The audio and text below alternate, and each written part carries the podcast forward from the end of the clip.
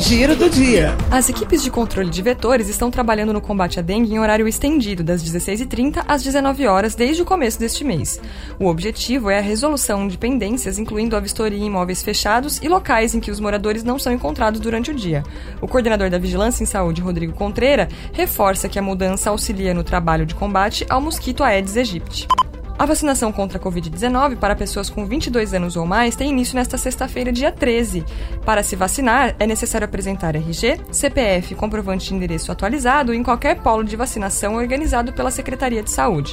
Nos dias 26 e 27 de agosto será realizada a 13ª edição da Conferência Municipal de Assistência Social, atividade que visa promover discussões e debates, além de avaliar e propor melhorias para políticas públicas da assistência social na cidade. A programação conta ainda com pré-conferências que tiveram início nesta terça-feira 10 e vão até o dia 20. Giro do dia.